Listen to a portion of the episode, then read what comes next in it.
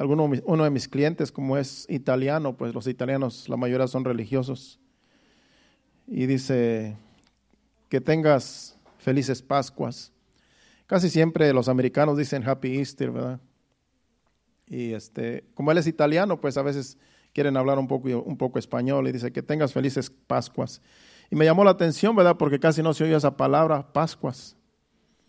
Y yo dije, bueno, voy a traer una enseñanza de lo que es la Pascua, porque en la Pascua en realidad eh, sí está en la Biblia, esa palabra de Pascua, y era una fiesta que se celebraba.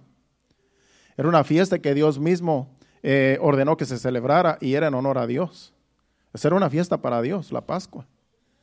Y eso fue en, desde que el pueblo salió de Egipto.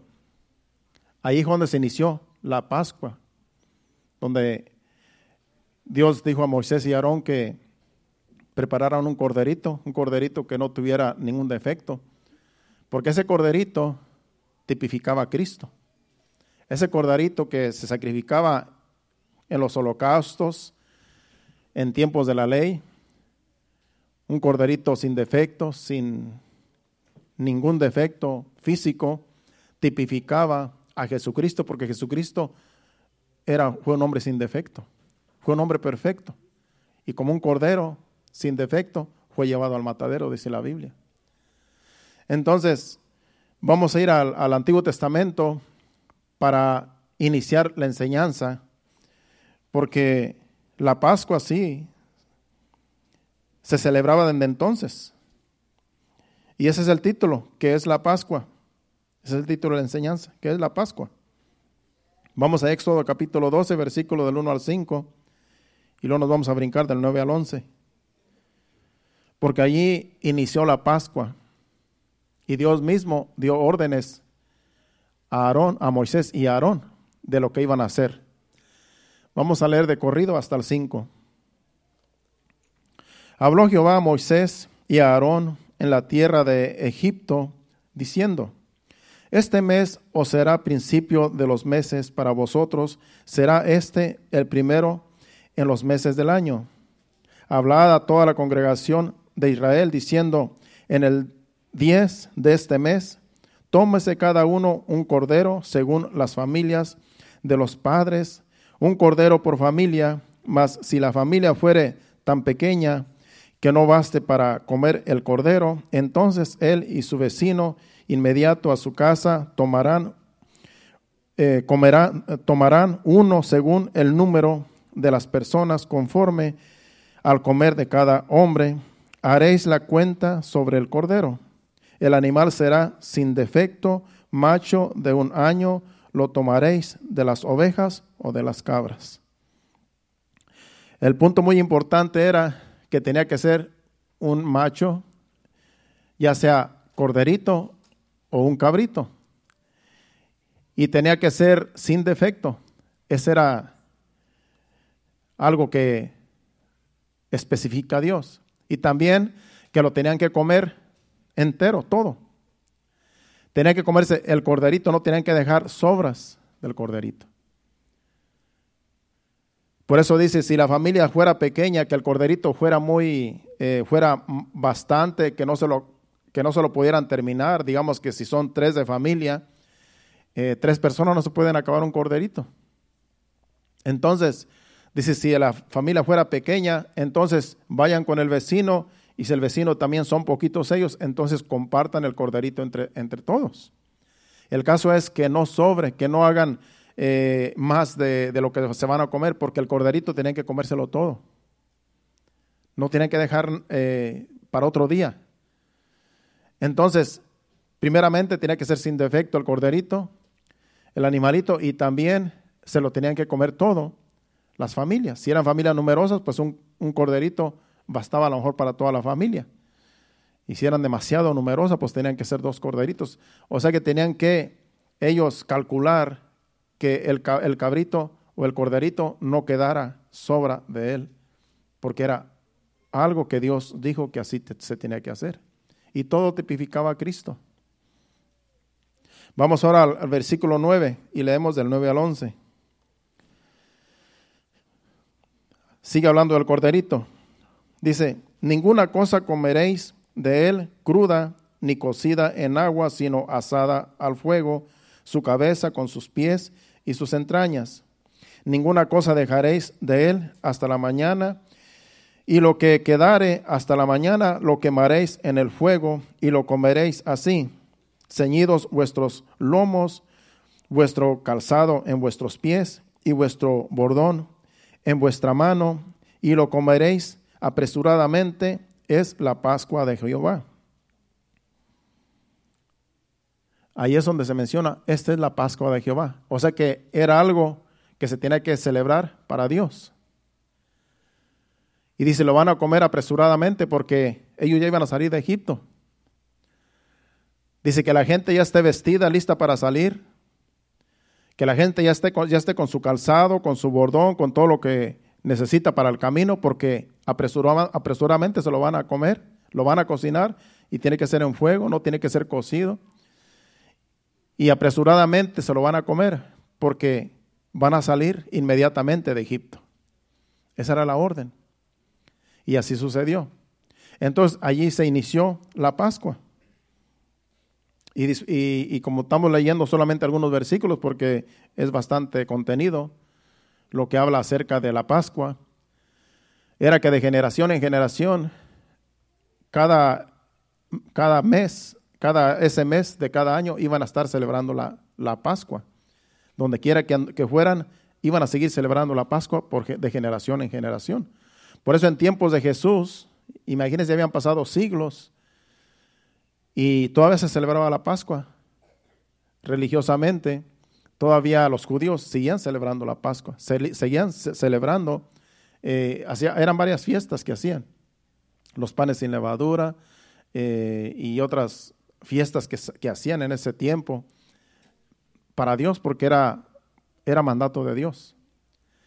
Entonces, eso se seguía celebrando de generación en generación, pero hubo un tiempo donde por causa de las guerras, por causa de la, del pecado de, del pueblo, porque el pueblo se apartó de Dios por muchos, muchos siglos, por muchos años, en tiempo de los reyes, eh, la gente se apartaba de Dios y adoraban ídolos, adoraban eh, otros dioses y le daban la espalda a Dios. Entonces se perdía por, por mucho tiempo, se perdía lo que era la Pascua, celebrar la Pascua, celebrar las fiestas que Dios había dicho en la ley que se celebraran en honor a Dios. Y vamos a ver un caso donde un rey celebró la Pascua y vamos a ver la condición en la cual estaba el pueblo, porque el pueblo estaba en una condición crítica que eh, le dieron la espalda a Dios y adoraban imágenes, tenían sus altares, tenían sus dioses y no adoraban a Dios, sino que adoraban, adoraban ídolos. Entonces la gente estaba bien mal porque en realidad no adoraban a Dios. Pero este rey, eh, inspirado, o sea, tocado por Dios, hizo todo lo contrario, derribó todos los altares, derribó todos los altares y todos los dioses, las imágenes que habían fabricado, las derribaron, las destruyeron. Y dice, ¿ahora qué sigue? Dice, ahora vamos a celebrar la Pascua, dice, como antes se celebraba. Y hoy se las cuentas que desde que Salomón eh, celebró, eh, edificó el templo y, celebró gran fiesta, hicieron gran fiesta, dice que desde entonces no había tanta fiesta como la que se hizo en este tiempo donde vamos a leer ahora. Y yo hice los cálculos que ya hacían como 383 años que no se celebraba fiestas así como la que celebró aquí este rey, eh, la Pascua. Imagínense, casi 400 años, eh, el pueblo en tinieblas, en pecados, y Dios tratando con el pueblo, Dios teniendo paciencia, y la gente no, no celebraba fiestas a Dios, porque se hicieron idólatras. Y vamos a ver aquí, en este caso, vamos a Segunda de Crónicas, capítulo 30, es el rey Ezequías. Este rey eh, hizo todo lo contrario a muchos reyes que, le, que ofendieron a Dios, guiaron al pueblo a la idolatría, y este rey hizo todo lo contrario. Vamos a ir leyendo solamente lo que tiene que ver con, la, con, lo que, con, con, algo de la celebración que, iban a, que hicieron, pero en realidad eh, destruyó todos los altares, todas las imágenes, todo lo destruyó. Y ya después limpiaron, mandó limpiar el templo, con los sacerdotes y los levitas que ni siquiera estaban haciendo su servicio porque ya hace muchos años que estaba el templo abandonado y ya lo habían ocupado los ídolos. Y entonces el rey Ezequías, vamos a leer del 1 al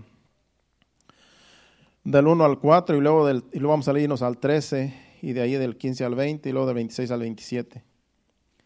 Dice, envió después Ezequías por todo Israel y Judá y escribió cartas a Efraín y a Manasés para que viniesen a Jerusalén, a la casa de Jehová, para celebrar la Pascua a Jehová, Dios de Israel. Acuérdense que la Pascua, la Pascua era una fiesta para Dios. Por eso dice, para celebrar la Pascua a Jehová, Dios de Israel. Y el rey, versículo 2, y el rey había tomado consejo con sus príncipes y con toda la congregación en Jerusalén para celebrar la Pascua en el mes segundo. Porque entonces no lo podían celebrar por cuanto no había suficientes sacerdotes sacrificados, eh, sacrificados santificados, perdón, ni el pueblo se había reunido en Jerusalén. El 4 dice, esto agradó al rey y a toda la multitud. O sea que no había suficientes sacerdotes consagrados para que celebraran la fiesta. Porque para que se celebrara esta fiesta, como era una fiesta para Dios, había que estar consagrados los sacerdotes, que eran los que celebran, y los levitas.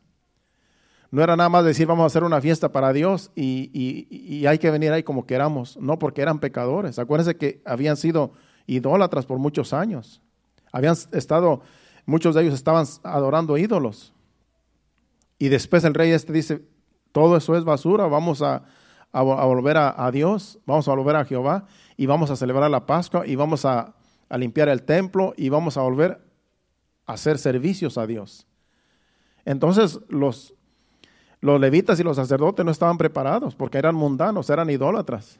Por eso no se celebraba ninguna fiesta a Dios porque ninguno estaba preparado para presentarse delante de Dios. Porque para presentarse delante de Dios tienen que estar santificados. No era nada más decir, vamos a celebrar fiesta y ya no, tenían que estar santificados para acercarse a Dios. Porque en esos tiempos eh, la presencia de Dios era tan fuerte que la gente podía caer muerto si se acercaban a Dios. Ahora estamos en la gracia, ahora podemos acercarnos a, a Dios por medio de Jesucristo confiadamente, porque ahora estamos en la gracia, ahora no caemos muertos, aunque estemos mal, aunque estemos en pecado, no caemos muertos, porque ahora la gracia nos, nos cubre. Entonces en aquellos tiempos tenía que estar bien santificados, porque si no, podían perder la vida, porque la presencia de Dios estaba fuerte ahí, donde se reunían cuando invocaban a Dios. Entonces el versículo 13, si leemos el versículo 13, dice el versículo 13,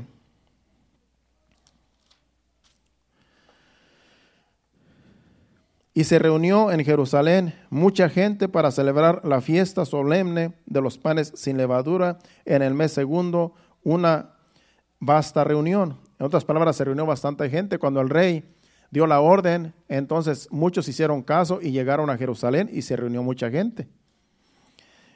Nos brincamos hasta el 15. Entonces sacrificaron la Pascua a los 14 días del mes segundo, y los sacerdotes y los levitas, llenos de vergüenza, se santificaron y trajeron los holocaustos a la casa de Jehová.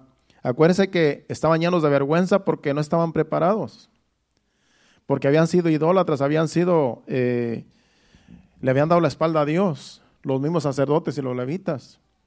Entonces estaban todos avergonzados, como quien dice, no se, no se sentían eh, capaces de, acercarse a Dios, porque eran inmundos, avergonzados. Pero era necesario que les, celebraran fiesta porque ya lo, habían, ya lo habían hablado. Entonces estaban avergonzados porque no se sentían dignos de acercarse a celebrar una fiesta a Dios. Eso es lo que pasa cuando una persona eh, está fuera de los caminos de Dios, se siente avergonzado. Imagínense que, que ahora que va a ser el evento de, de, talentos que va a ser en este mes, puede ser que algunos van a llegar avergonzados porque a lo mejor no andan bien. Puede ser que algunos no están caminando bien y puede ser que lleguen medios avergonzados porque digan, yo no merezco estar aquí, participar en este evento. Pero ya Dios los está empezando a limpiar desde con tiempo. Ya ellos se van a acercar a Dios y, después puede ser que ya agarren otra vez su, su puesto que tengan donde quiera que ellos estén participando. Porque para, para, para servir a Dios tenemos que andar en santidad. Entonces, es una vergüenza que una persona se acerque a Dios a ministrar y esté inmundo, esté sucio, no, no vive en santidad. Y eso fue lo que pasó con estos levitas y sacerdotes. Estaban avergonzados porque me imagino que, la gente ya los conocía. Mira, este era el que estaba adorando a Baal. Mira, este era el que se postraba allá ante la ante Astarot y todos los dioses que ellos adoraban. Allá estuvo allá inclinándose, le llevaba ofrendas y aquí está ahora dice que es que le va a celebrar fiesta a Jehová. Entonces, ah, con vergüenza y todo, pero ellos llegaron, porque era una orden del rey y ahora las cosas iban a ser bien para Dios. Pero como Dios es misericordioso, vamos a seguir leyendo el 16. Dice, tomaron su lugar en los turnos de costumbre conforme a la ley de Moisés, eh, varón de Dios. Y los sacerdotes esparcían la sangre que recibían de manos de los levitas, porque había muchos en la congregación que no estaban santificados y por eso los levitas sacrificaban la Pascua por todos los que no se habían purificado para santificarlos a Jehová, porque también muchos del pueblo estaban en la misma condición. Tanto estaban inmundos los, los sacerdotes y los levitas como el pueblo también. Entonces se habían acercado, pero en realidad eran impuros delante de Dios. Pero ellos como sabían, eh, los sacerdotes y los levitas como sabían el oficio y sabían lo que se tenía que hacer conforme a la ley, pues empezaron a esparcir la sangre para que Dios tuviera misericordia y que la sangre es tipo de Jesús, tipo la sangre de Jesús. Entonces, para que Dios perdonara sus pecados. Y sigue diciendo el versículo 18, porque una gran multitud del pueblo de Efraín y Manasés y de, las, y de Isaacar y Zabulón no se habían purificado y comieron la Pascua no conforme a lo que está escrito. Mas Ezequías oró por ellos diciendo, Jehová, que es bueno, sea propicio a todo aquel que ha, preparado su corazón para buscar a Dios. A Jehová, el Dios de sus padres, aunque no esté purificado según los ritos de purificación del santuario. Y oyó Jehová a Ezequías y sanó al pueblo. Con la oración de Ezequías, de rey Ezequías, el pueblo fue sanado de su pecado. Y eso es lo que vamos a hacer hoy, vamos a celebrar la Santa Cena, pero vamos a orar para que a lo mejor aquí hay personas que no se sienten dignos de tomar la Santa Cena, que no se sienten dignos de celebrar la Pascua, que es a Jesucristo. Pero cuando oramos a Dios, Dios escucha la oración y si tú vienes con un corazón arrepentido de tus pecados, de tus maldades, de todo lo que tú hayas hecho, el Señor perdona todo lo que tú hayas hecho y Dios lo que quiere es que le busques, que le sirvas, que te arrepientas y que vengas confiadamente a tomar la Santa Cena. Y dice que aquí dice que, que Dios escuchó la oración de Ezequías, porque él oró por el pueblo, ya que el pueblo no estaba santificado, no estaba preparado para celebrar la, la Pascua. Eso es lo que hace la oración. Por eso los, los ah, servidores y los pastores siempre debemos estar orando por el pueblo, porque a veces el pueblo en su ignorancia eh, ofende a Dios. Y cuando oramos a Dios, Dios puede perdonar los pecados del pueblo. Es por eso que es bueno congregarse en, en una iglesia, porque, porque por medio de la oración de los pastores, Dios puede perdonar los pecados de aquellos que no están caminando bien. Pero si no están eh, congregándose, entonces, ¿quién va a orar por aquellos que están solos? Pero siempre tenemos que estar congregándonos porque así somos un solo cuerpo. Y unos con otros nos ayudamos. Podemos venir con una persona y decirle, mire, yo tengo un problema, ayúdame, ¿qué puedo hacer? Pero si, si, no, si no nos congregamos, ¿a dónde vamos a ir? ¿Quién nos va a ayudar? Entonces, es muy importante congregarnos porque así Dios está cubriendo la iglesia con su sangre, con su, con su cobertura, nos cubre a todos cuando todos estamos bajo la sombra del Omnipotente, como dice el Salmo 91. Estamos bajo su abrigo, bajo su, bajo su gracia, y unos con otros nos ayudamos. Vamos ahora a leer el 20, el, el 20, ¿dónde vamos ahorita? El 20. Vamos ahora del 26 al 27 para terminar. El 26 dice, Hubo entonces gran regocijo en Jerusalén porque desde los días de Salomón, hijo de David, rey de Israel, no había habido cosa semejante en Jerusalén. Después, los sacerdotes y levitas, puestos en pie, bendijeron al pueblo y la voz de ellos fue oída y su oración llegó a la, habitación de su santuario al cielo. Imagínense. Desde los días de Salomón no se había celebrado fiesta semejante. Era una tremenda fiesta, era una bendición. Entonces el 27 dice que después los sacerdotes y levitas puestos en pie bendijeron al pueblo y la voz de ellos fue oída y su oración llegó a la habitación de su santuario al cielo, del santuario de Dios. Primero, Ezequías oró por los que estaban inmundos, por los que estaban impuros, por todo el pueblo, y, Dios escuchó su voz del rey. Y aquí los levitas oraron también por toda la congregación, y dice que Dios escuchó también la oración de los levitas, que eran los que también ministraban en el templo. Imagínense lo que es una oración, lo que es un clamor a Dios. Dios escucha a aquellos que se acercan a Él.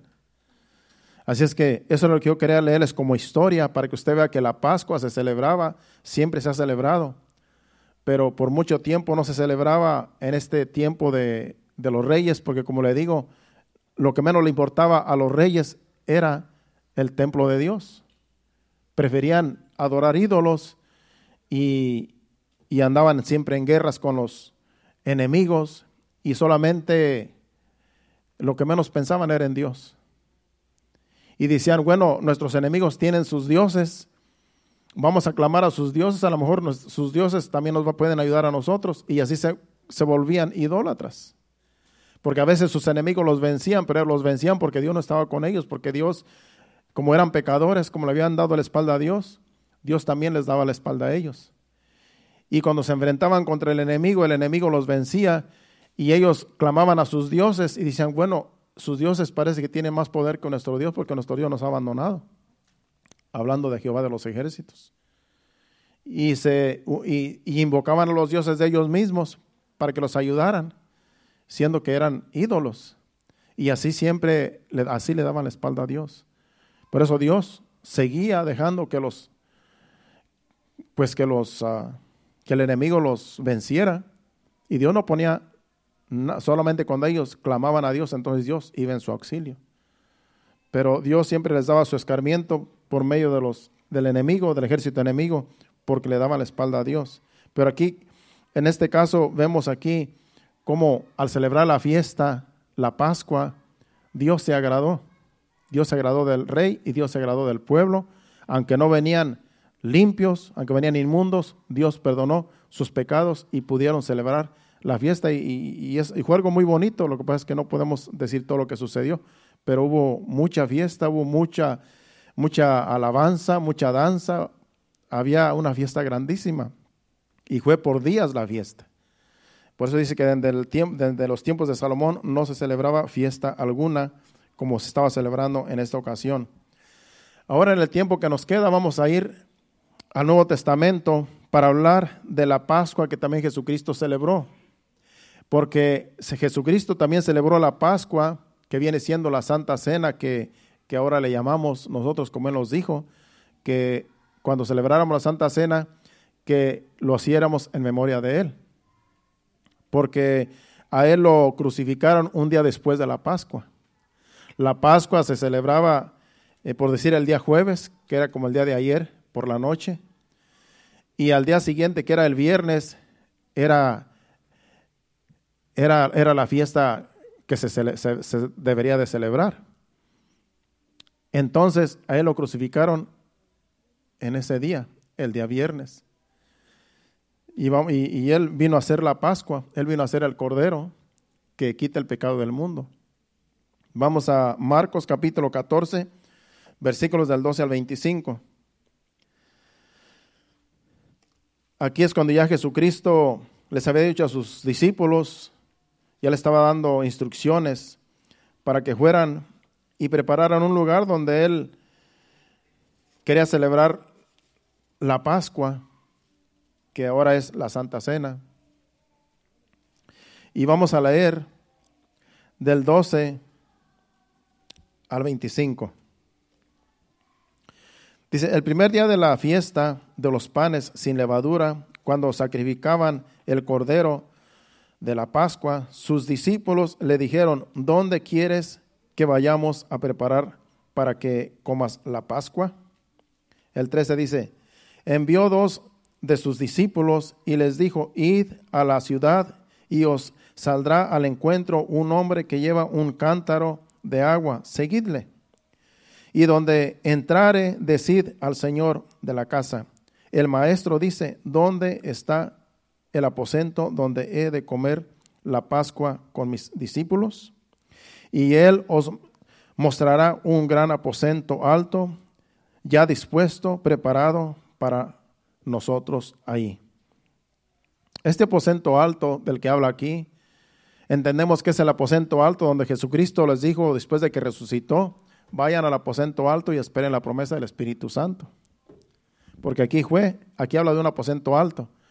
Y allá también les dijo, vayan al aposento alto, en otras palabras, donde celebramos la cena, vayan y allí será derramado el Espíritu Santo dentro de no muchos días.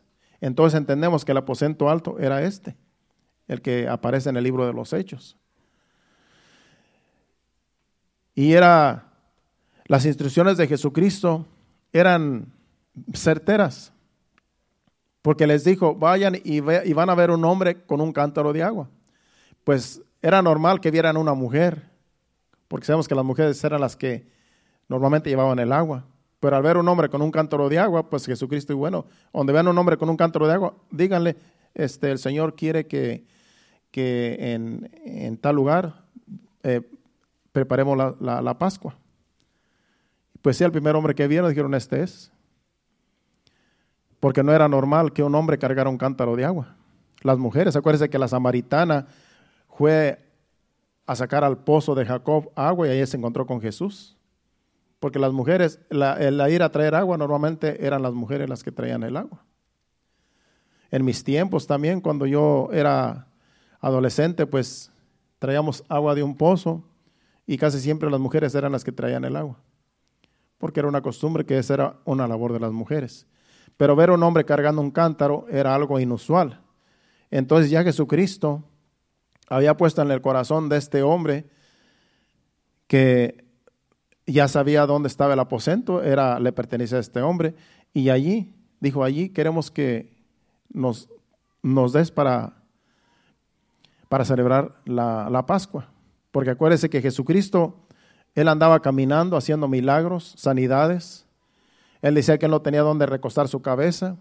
Cuando alguien lo quería seguir, dice, yo no tengo que darte, nada que darte, yo no tengo nada que ofrecerte, dice, porque yo no tengo dónde recostar mi cabeza, dice. Si tú me quieres seguir, sígueme. Entonces Jesucristo andaba en este mundo como un pobre. Por eso dice la Biblia que siendo rico se hizo pobre para que nosotros con su pobreza fuésemos enriquecidos. Así es que Jesucristo vivió en este mundo no como rico, no como un rey de los que conocemos, sino como un rey pobre en este mundo. Así tenía que ser, porque como un cordero fue llevado al matadero. Sigamos leyendo. El 16 dice, fueron sus discípulos y entraron en la ciudad y hallaron como les había dicho y prepararon la Pascua. Y cuando llegó la noche, vino él con los doce. Aquí todavía andaba Judas Iscariote, acuérdese que Judas fue el que la entregó. Entonces andaba Jesús, mandó a dos de ellos, creo que fue a Juan y a Pedro, para que buscaran a este hombre y ya después llegó Jesús con los demás. Pero ya, ya estaban allá preparando el lugar donde iba a ser la Pascua. Entonces después llega Jesucristo con los demás. Es lo que acabamos de leer, el versículo 17. El 18 dice, y cuando se sentaron a la mesa, mientras comían, dijo Jesús, de cierto os digo que uno de vosotros que come conmigo me va a entregar. Imagínense, estaban todos unánimes, celebrando una cena y de repente Jesús le da la mala noticia. Entre todos ustedes hay uno que me va a entregar a que me crucifiquen, porque él ya les había dicho que lo iban a llevar a la cruz. Y dicen, entre ustedes hay alguien que me va a entregar. Y ahí todos se alarmaron porque nadie sabía quién. Pensaban que todos se querían los unos y los otros. Tenían sus diferencias porque siempre decían pues que uno quería ser el, el jefe de los demás. Pero eso de que entregaran a Jesús, pues eso le sorprendió a todos, porque nadie sabía que había un traicionero entre ellos y nadie sabía quién era el traicionero. Por eso empezaron a decir, entonces ellos comenzaron a entristecerse y a decirle uno por uno, ¿seré yo? Y el otro, ¿seré yo? El 20 dice, él respondiendo les dijo, es uno de los doce el que moja conmigo en el plato. Yo me imagino que mientras ellos estaban comiendo, a la vez que le estaba hablando, Judas Iscariote estaba mojando el pan en el plato a la misma, al mismo tiempo que Jesús. Pero ellos, los demás no se dieron cuenta. Jesucristo claramente le estaba diciendo, el que está mojando el pan conmigo en el plato, ese es el que me va a entregar. Pero ellos estaban, quién sabe quién será, no se dieron cuenta que iba a ser Judas. Entonces, dice el 21, dice, él respondió, les dijo, es uno de los doce el que moja conmigo en el plato, el, el, perdón, el, 21, es el 20, el 20, el 21 dice, a la verdad el Hijo del Hombre va según está escrito de él, mas hay de aquel hombre por quien el Hijo del Hombre es entregado. Bueno le fuera a ese hombre no haber nacido. Y ese era Judas Iscariote. A Jesús como, como quiera la, la profecía se iba a cumplir, porque las profecías en la Biblia se cumplen tarde o temprano. Y ya estaba escrito por medio en los profetas que, que, al Hijo del Hombre, que en este caso era Jesús, lo iban a entregar por unas monedas de plata. Y eso fue lo que pidió eh, Judas Iscariote. Por precio fue vendido. Lo traicionó. Entonces dice, a la verdad el Hijo del Hombre va según está escrito en él, mas hay de aquel hombre por quien el Hijo del Hombre es entregado. Bueno le fuera no haber nacido. Bueno le fuera a Iscariote no haber, a Judas Iscariote no haber nacido. Pero a él le tocó entregar a Jesús. ¿Por qué? Por la avaricia. Porque él andaba entre ellos, pero era un ladrón, dice la Biblia. En, otras, en otro versículo dice que era un ladrón. Dice que él era el tesorero. Y como tesorero andaba con una bolsa, porque en ese tiempo pues no había caja fuerte. Entonces andaba con una bolsa y ahí traía todas las ofrendas, porque a Jesús le, le daban muchas ofrendas. Dice que había mujeres que le servían a Jesús y de, y de lo que y, ayudaban a Jesús en el ministerio con sus bienes. En otras palabras, Judas era el tesorero y traía una bolsa y dice que descuidadamente, cuando se descuidaban los demás, él sacaba de ahí dinero para él, porque era un ladrón. Se dejó llevar por la avaricia. Al ver el dinero, y fue, y fue por eso que vendió a Jesús. Por unas cuantas monedas de plata, dijo yo se los voy a entregar y estaba buscando la oportunidad de entregarlo. Entonces, él era el traidor, pero nadie se dio cuenta. Nadie se dio cuenta que un Jesucristo diciéndoles, el que moja conmigo en el plato del pan, él es el que me va a entregar. El 22 dice, y mientras comían, Jesús tomó pan y bendijo y lo partió y les dio diciendo, tomad, esto es mi cuerpo y tomando la copa y habiendo dado gracias, les dio y bebieron de ella todos. El 24 dice, y les dijo, esto es mi sangre del nuevo pacto que por muchos es derramada. De cierto os digo que no beberé más del fruto de la vid hasta aquel día en que lo beba nuevo en el reino de Dios. Esa fue la última vez que Jesús comió con sus discípulos en esa cena. Por eso dice, no voy a volver a comer hasta en el reino de mi Padre, en aquel día. Va a haber un día donde Jesús, estamos esperando las bodas del Cordero. La novia es la iglesia y allí también va a haber una gran fiesta. Y esperemos que todos nosotros estemos allí como novia de Cristo, porque la novia es toda la iglesia alrededor del mundo. Y esas son las bodas del Cordero que dice Apocalipsis que se van a celebrar. Entonces va a ser una fiesta como que no se compara con las fiestas que se han hecho aquí y las que se hicieron en tiempos del el rey Ezequías, en tiempos de Salomón, no se comparan. Porque son fiestas exclusivamente para Dios y para su iglesia. Imagínense que la novia va a ser la iglesia de Jesucristo. Jesucristo es el esposo. Por eso dice que Él, él a la iglesia la, la, lavó con su sangre. Jesucristo la consuela a su, a su iglesia, que es su amada. Jesucristo la ama. Entonces, eso es lo que hace Jesucristo con nosotros, que somos la iglesia. Nos ama con amor eterno porque Él sabe que un día vamos a estar allá celebrando bodas con Él. Entonces, es algo glorioso que va a suceder. Y ahí se acaba la, lo que era la Pascua. Eso fue la Pascua que Jesucristo que Jesucristo este, celebró. Porque al día siguiente lo, lo, llevaron, en cuanto amaneció, lo llevaron con los con Poncio Pilato. Pero en la noche, después de que celebraron la, la cena, después de eso se fue Judas y Jesucristo se fue a orar. Acuérdense que se fue a orar al Getsemaní junto con sus discípulos.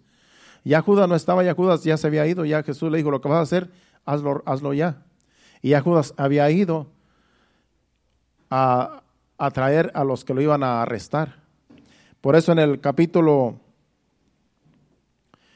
en el capítulo 14, versículo 43, en adelante no vamos a leer porque se nos va a ir el tiempo.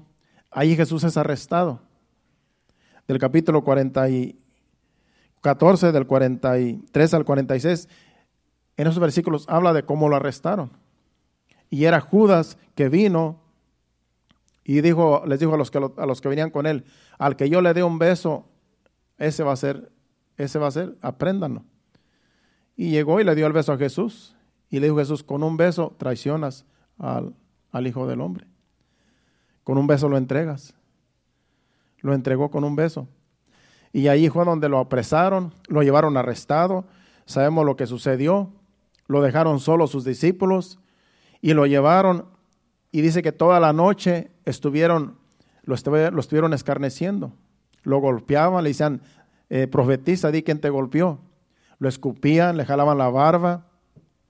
Estuvieron toda la noche jugando con él, burlándose de él. Tú eres el, el rey de los judíos. Defiéndete. Burlándose de él, haciendo escarnio. Y acuérdense que Pedro iba Pedro negó tres, eh, tres veces antes de que el gallo cantara. Y Pedro iba tras de él.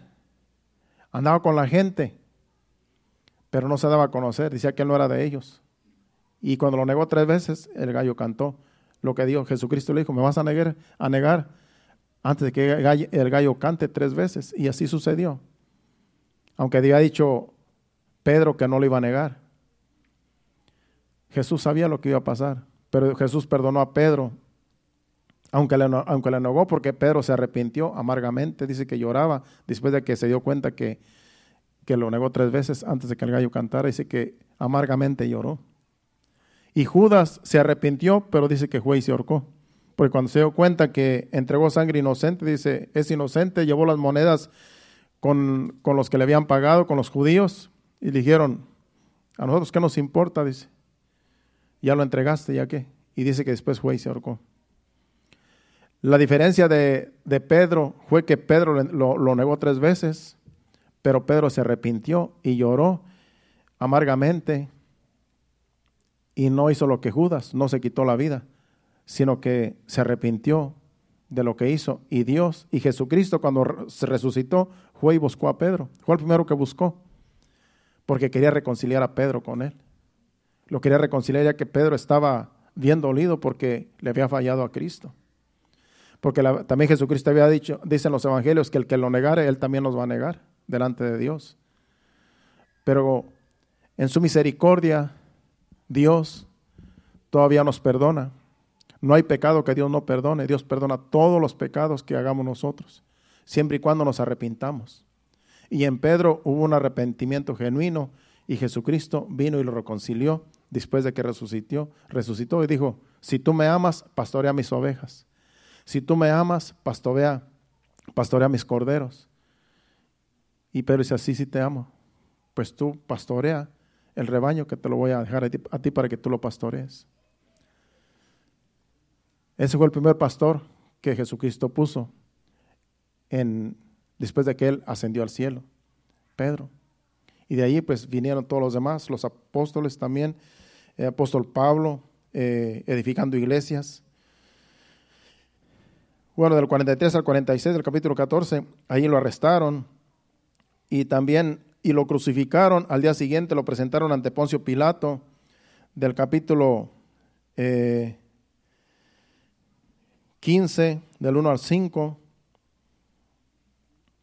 Allí dice que lo presentaron ante Poncio Pilato. Acuérdense, que cuando lo arrestaron, lo llevaron con los sacerdotes, con los sumos sacerdotes, que era Anás y Caifás. Ellos eran los, los, uh, los sacerdotes. Y aquí en Marcos 15, del 1 al 5, vamos a leer tan siquiera esto para que vea que aquí ya, lo, ya fue en la mañana. Toda la noche se burlaron de él, toda la noche los, los soldados y, los sacerdotes que estaban allí lo tenían allí hasta que amaneciera, porque era de noche. Hasta que amaneciera lo iban a presentar con Poncio Pilato, que era el gobernador, para que lo juzgara. Dice, muy de mañana, habiendo tenido consejo los principales sacerdotes con los, ancianos y con los escribas y con todo el concilio, llevaron a Jesús atado y le entregaron a Pilato. Pilato le preguntó, ¿eres tú el rey de los judíos? Respondió él, le dijo, tú lo dices. Y los principales sacerdotes le acusaban mucho. Otra vez le preguntó Pilato diciendo, nada, nada respondes. Mira de, cuál, de, cuántas cosas te acusan. Mas Jesús ni aún con eso respondía, de modo que Pilato se maravillaba. Los judíos lo acusaban de que era de que quería ser un rey y que es que blasfemaba y, lo acusaron de muchas cosas. Pero Jesucristo no se defendía. Por eso dice, ah, dice, ah, dice la escritura en, el capítulo 53 de Isaías, dice que como cordero fue llevado al matadero, dice que enmudeció y no abrió su boca. Porque se está, aquí se cumplió lo que decía Isaías. No abrió su boca. Y así lo llevaron, lo acusaron injustamente, lo llevaron y lo crucificaron. Ya lo demás conocemos la historia. Lo llevaron hasta que lo llevaron a la cruz, porque Pilato decía, yo no hallo nada malo en él. ¿De qué lo puede acusar? No ha hecho nada malo, no es un criminal. Después sacaron a Barrabás y a otros que estaban con otros criminales ahí que habían cometido homicidios. Y dice que en ese día de la en, ese día de, la fiesta, que era ese día que lo crucificaron, que era costumbre de sacar a un preso y que el pueblo pues dijera, le decía, y Pilato le decía al pueblo, ¿qué preso quieren que le suelte? Porque tenían a Jesús, a Barrabás y a otros más. Y, dijo, escojan a quién les voy a, a, a quién voy a sacar de la cárcel, o a Jesús o a Barrabás. Y todos decían, que sacaran a Barrabás y que a Jesucristo lo crucificaran, siendo que Barrabás era un criminal. Prefirieron sacar a un criminal de la cárcel y a Jesús llevarlo a la cruz, siendo que Jesús no hizo nada malo. Mas Jesús ni aún con eso respondía, de modo que Pilato se maravillaba. Se maravillaba porque no abría su boca, porque se estaba cumpliendo lo que había dicho que, eh, Isaías. Enmudeció como una oveja lo mataron, lo, crucificaron y no abrió su boca. Él podía defenderse, él podía no haber ido a la cruz, pero cuando estaba orando en el Getsemaní, Isaías 53, 7, angustiado él y afligido, no abrió su boca, como cordero fue llevado al matadero y como oveja delante de sus trasquiladores, enmudeció y no abrió su boca. Todo era una profecía que se estaba cumpliendo. Los profetas ya habían dicho de Jesús, ya habían anunciado a Jesús que él iba a morir ¿Qué le iban a hacer? De una virgen, también Isaías habla, Isaías habla de que eh, una virgen va a concebir. Y nació Jesús. Ahora también estaba profetizando aquí en este capítulo que lo iban a matar, que lo iban a crucificar, que lo iban a, y que iban a enmudecer como una oveja. Ya todo estaba escrito en la antigüedad. Él iba a ser como un cordero, el cordero que se sacrificaba en los holocaustos era sin mancha y sin defecto. Jesucristo fue sin mancha, dice que nunca pecó. Como un cordero limpio, inocente, así murió Jesucristo para perdón de nuestros pecados. Porque era necesario que un inocente muriera por todo el mundo y el único inocente en este mundo que ha vivido ha sido Jesucristo, el Hijo de Dios. Vivió como hombre, vivió como cualquier persona, pero nunca pecó. Nunca, nunca se manchó con el pecado estando entre los pecadores. Por eso aún lo, lo, acusaban. Decían, este hombre que se cree que es el Hijo de Dios y come con los pecadores. Se sentaba con los pecadores a comer. Entraba en casa de pecadores y la gente lo, lo juzgaba. Si fuera hijo de Dios, como dice, no estaría con, no estaría con los pecadores. Pues a eso vino Jesucristo. A los leprosos no se los leprosos no se pueden acercar a la gente porque eran inmundos y tenían que estar alejados de la gente. Pues Jesucristo le, eh, ponía la mano sobre los leprosos y los sanaba. Y eso era lo que ellos decían, ¿por qué este eh, dice que es un santo y, y toca a los leprosos que son inmundos? Porque Jesucristo era el Hijo de Dios y vino a este mundo a mostrar el amor del Padre. Primeramente por medio del Evangelio, primeramente por la palabra. Vino y cumplió la ley cuando él predicó su, el, el Evangelio. Él cumplió la ley con sus enseñanzas y con todo lo que hacía.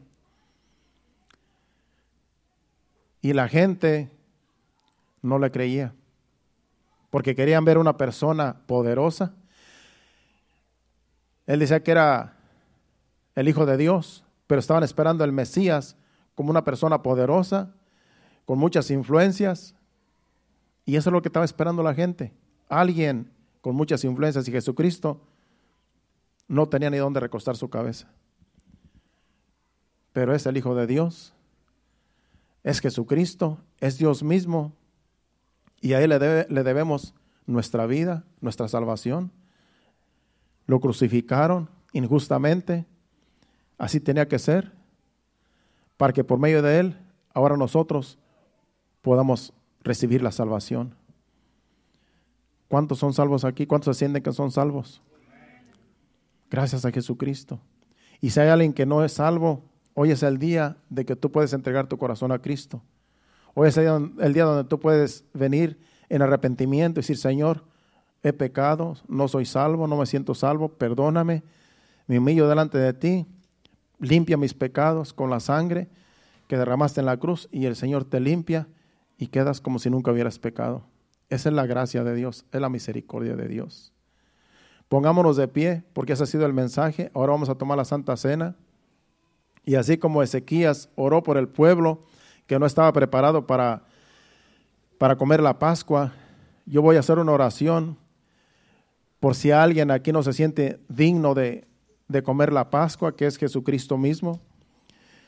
En 1 Corintios, si me pones en la pantalla, para que concluyamos. 1 Corintios capítulo 5, versículos 7 y 8 dice que Jesucristo es la Pascua.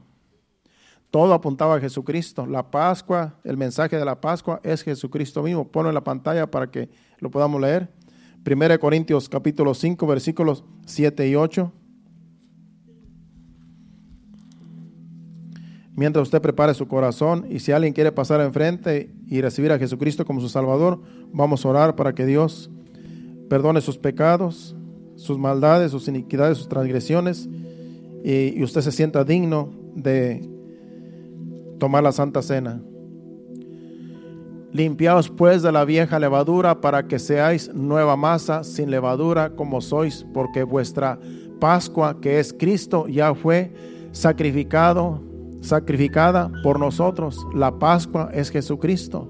Ya Jesucristo fue sacrificado por nosotros, dice. Así que celebremos la fiesta no con la vieja levadura, ni con la levadura de malicia y de, la y de maldad, sino con panes sin levadura, de sinceridad y de verdad. Así es que, sinceramente,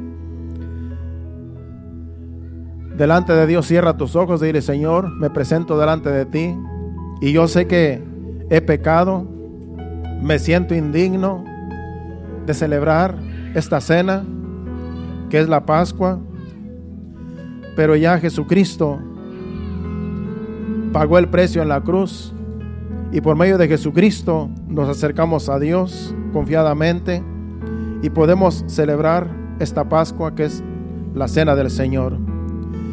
Yo voy a orar por cada uno de ustedes y así ustedes siéntanse dignos de participar. Si usted cree en Jesucristo, si usted cree que Jesucristo es el Hijo de Dios, que como Cordero fue llevado al matadero y murió en la cruz, y que nos limpia de toda maldad con su sangre, usted puede ser partícipe de esta cena del Señor. Padre Santo, Padre bueno, Señor, nos presentamos delante de ti, Señor amado. Te presento este pueblo, esta iglesia, Señor amado, que está aquí en este lugar, Señor. Vamos, Señor amado, a tomar la Santa Cena, Señor. Y queremos tomarla, Señor amado, de tal manera que tú te agrades, Señor.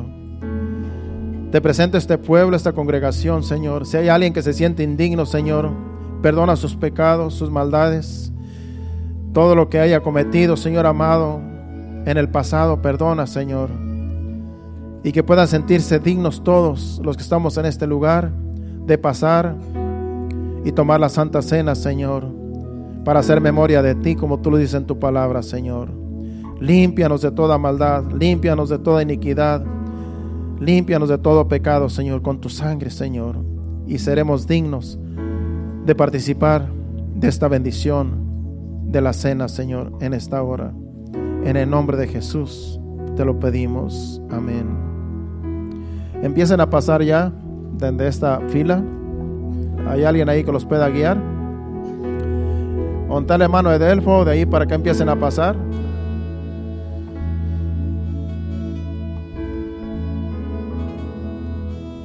Y así los que más, los que siguen, sigan pasando, hagan fila, ya saben por dónde irse. Y así los que siguen también. Mientras tanto, usted ahí donde está, adore a Dios con este canto junto con nosotros.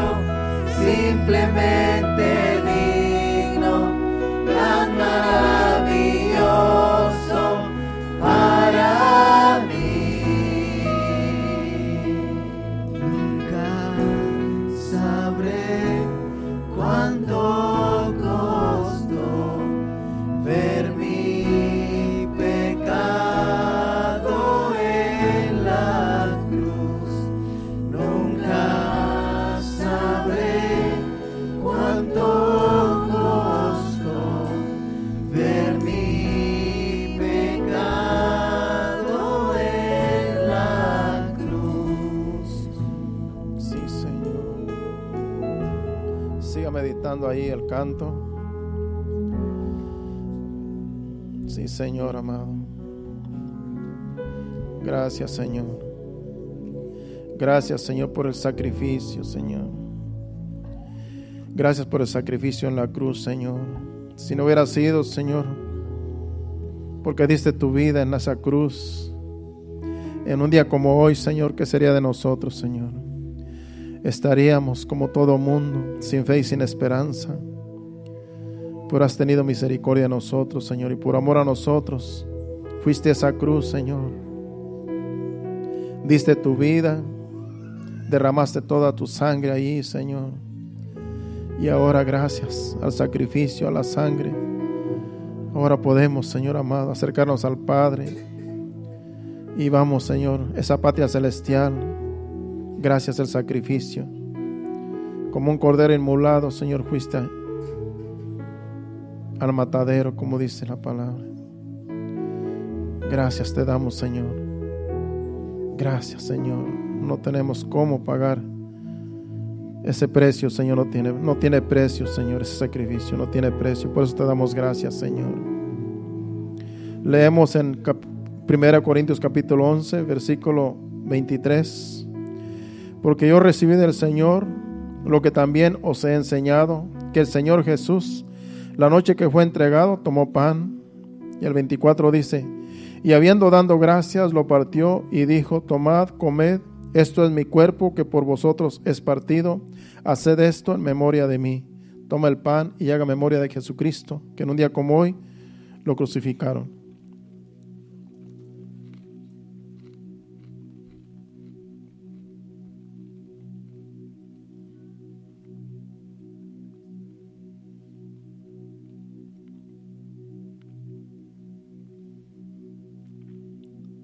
25 dice, Asimismo tomó también la copa después de haber cenado, diciendo, Esta copa es el nuevo pacto en mi sangre. Haced esto todas las veces que la bebieres en memoria de mí. Tome la copa y haga memoria de que Jesucristo derramó su sangre en la cruz del Calvario por nosotros. Gracias, Señor. Gracias, Señor. Así pues, todas las veces que comieres este pan y bebieres esta copa, la muerte del Señor anunciáis hasta que Él venga. Estamos anunciando la muerte de Jesucristo, que un día como hoy lo crucificaron sin tener culpa, como un cordero, lo llevaron al matadero, pero por amor a nosotros, hermano. Dele gracias a Dios. Gracias, Señor.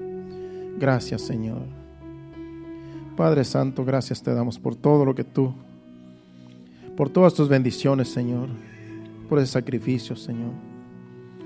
Vamos a salir de este lugar, mas no de tu presencia, Señor, pidiéndote que nos lleves con bien a nuestros hogares. Cada niño, cada joven, cada dama, cada caballero, Señor, que va a salir de este lugar, Señor. Lleva los vehículos con bien, Señor. Quita todo tropiezo, Señor, para que todos lleguemos con bien a nuestro destino, a nuestro hogar, Señor. Y que tú des descanso a aquellos que están cansados, Señor. Y que el día de mañana nos levantemos fortalecidos, Señor. Ya que el domingo vamos a estar aquí también, Señor, celebrando la resurrección. Gracias, Señor. Llévanos con bien a todos. Te lo pedimos en el nombre de Jesús. Amén y amén. Dios les bendiga. Estamos despedidos. Saludos los unos a los otros.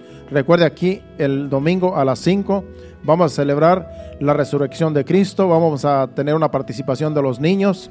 Así es que véngase preparado para recibir palabra de Dios. Y hasta el domingo Dios le bendiga. Hacia adelante.